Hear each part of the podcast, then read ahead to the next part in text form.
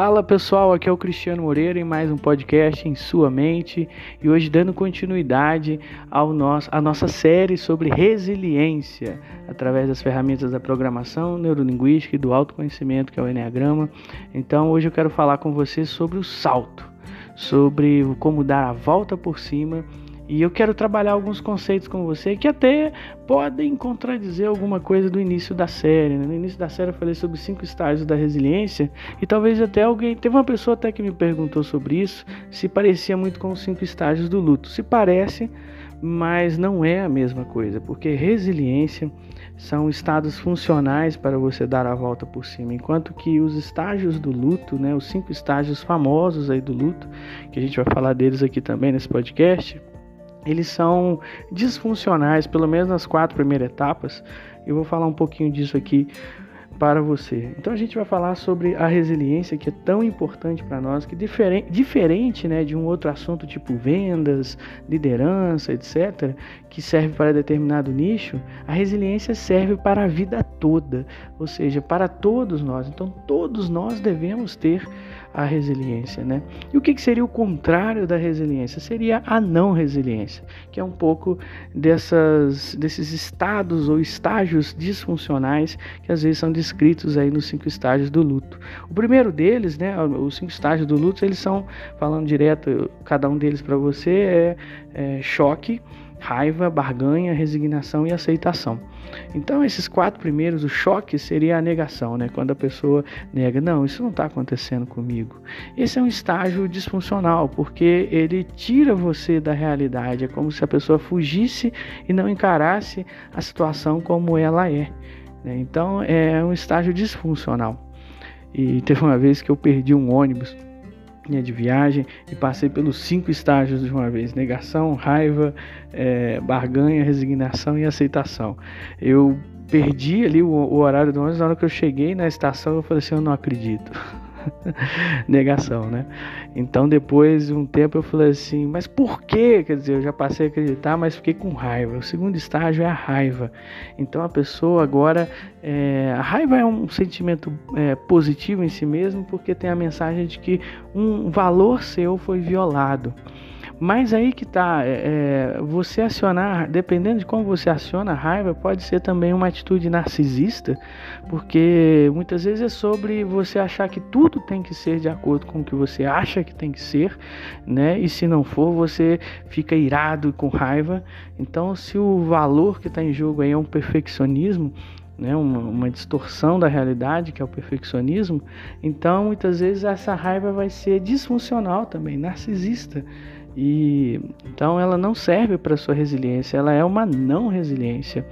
Então a, a, terceira, a terceiro estágio, né, quando eu perdi o, o, ônibus, eu falei no porquê e tudo, eu pensei assim, mas e se eu der uma corridinha, será que eu consigo? Se eu, se eu der, se eu, se eu fizer isso ou aquilo, então é o estágio da barganha. Esse estágio é um estágio, vamos dizer assim, se parece muito com, com a nossa infância, quando a gente barganhava com os nossos pais sobre conseguir isso e aquilo, então agora a gente está barganhando com o universo, com Deus, com recursos sobrenaturais, algumas vezes as pessoas fazem isso, e isso é imaturo, porque o controle não está na sua mão do mesmo jeito, né? Ou seja, o lidar com a coisa não está em você. E aí então você fica do mesmo jeito esperando desesperado. Então a, a barganha também não é um estágio funcional para você ter resiliência. E o quarto estágio, né, que foi a resignação, que eu falei assim, é, mas não vai dar certo. Eu fiquei chateado porque perdi o, o, ônibus. Aliás, eu não perdi só o ônibus, eu perdi o ônibus, o avião, perdi a viagem toda, tive que refazer tudo. E, enfim, aí o que aconteceu foi que a resignação, né, esse estágio né, da resignação, é quando a pessoa fica chateada, para baixo, e isso significa a pessoa não movimentar. A tristeza também tem uma, fun uma função positiva de fazer você parar e refletir sobre a perda e o que você vai fazer a partir disso. Mas a depressão é um estágio de não fazer nada e meio que morrer em vida. A gente entende que as pessoas passam por isso, mas não é um estágio funcional. Logo, ela precisa sair disso, né? E se ela precisa de uma resiliência terapêutica, né? Que ela faça então com é, o acompanhamento de alguém. Mas a resiliência é o contrário disso. Então, se você quiser saber realmente se você está resiliente, é se você está em movimento. Movimente-se porque a resiliência é sobre movimentar-se. A resiliência é sobre colocar-se em ação. Quando você não está em ação, você não está em resiliência. Então, é, essa, essa é a pedra fundamental de dar a volta por cima do salto que a gente precisa fazer.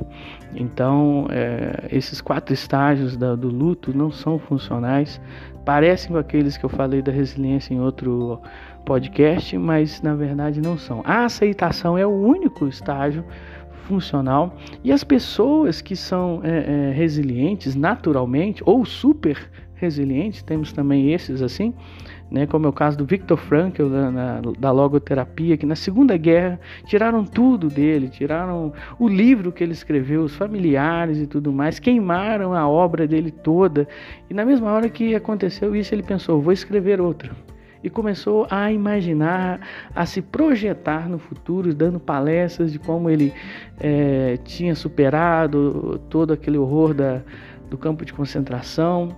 E essa esperança que ajudou Victor Frankl a sobreviver, né? Então, os super resilientes, eles já têm esses recursos bem automáticos com eles. A gente vai falar deles daqui a pouco. Mas voltando na aceitação, é isso. Aceitação não é resignação. Aceitação é você falar, ok, a realidade é essa e como eu vou lidar com isso.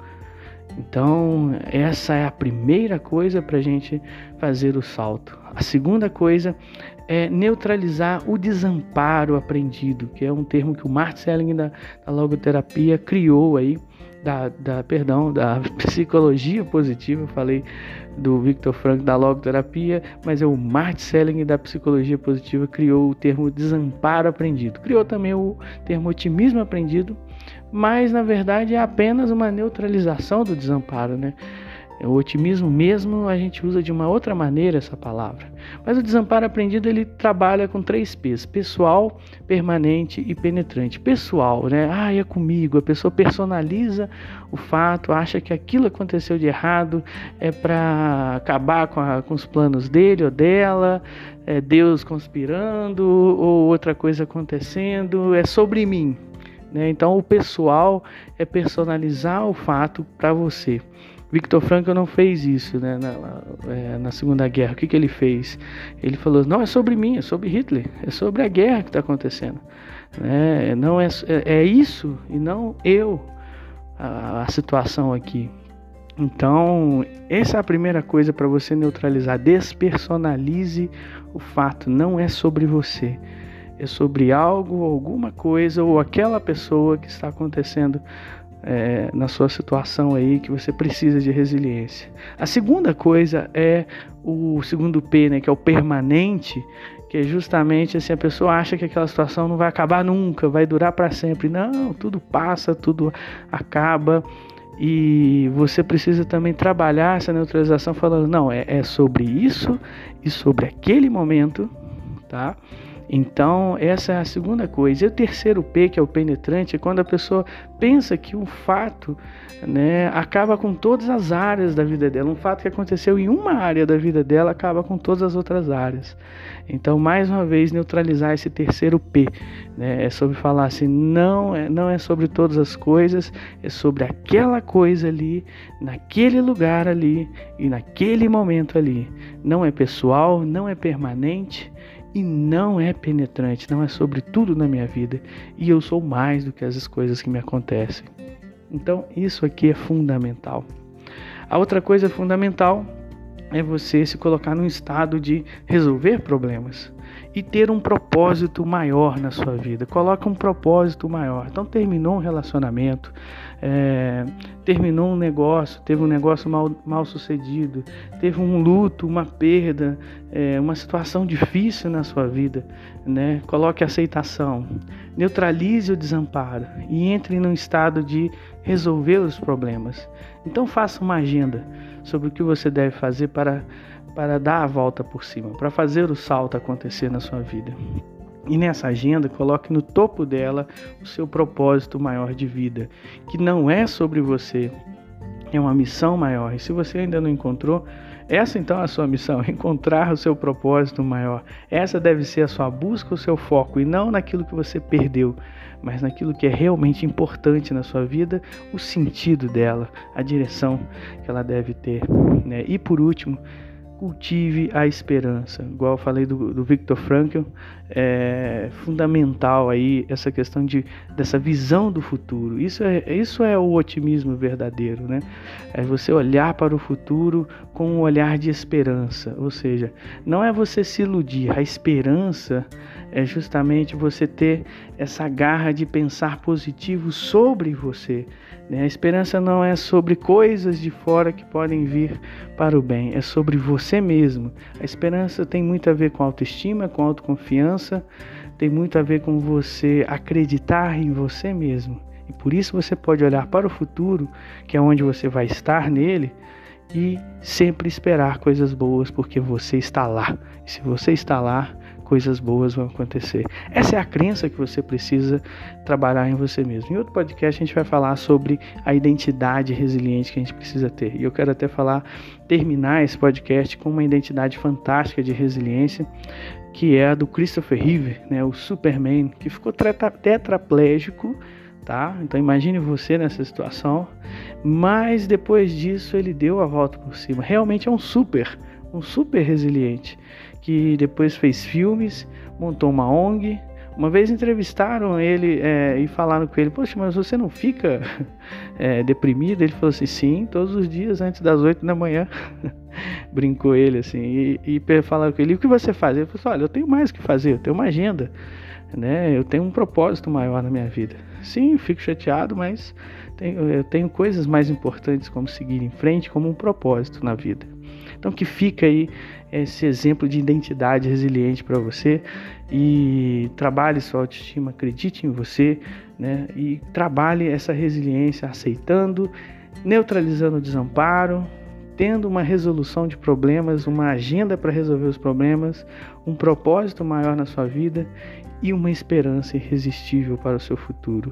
É isso aí, gente. Que você tenha aí uma ótima experiência de resiliência e nos vemos nos próximos, ou melhor, nos ouvimos, né? A gente vai se encontrar nos próximos é, podcasts, se Deus quiser. Um abraço.